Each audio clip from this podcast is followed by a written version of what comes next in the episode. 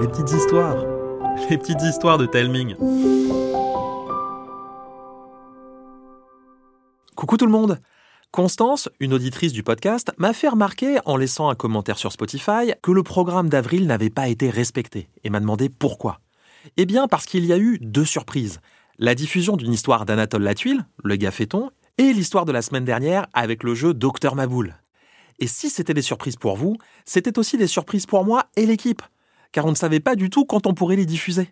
On espère que vous les avez adorés.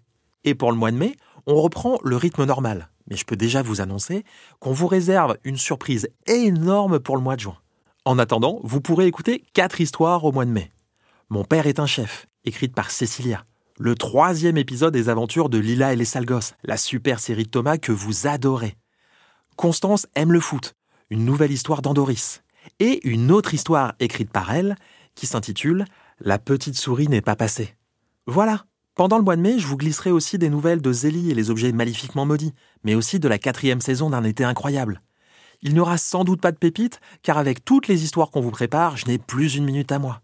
Je profite de ce message pour vous remercier toutes et tous de nous suivre et de nous faire autant de retours. Je vous embrasse et je vous souhaite un super mois de mai.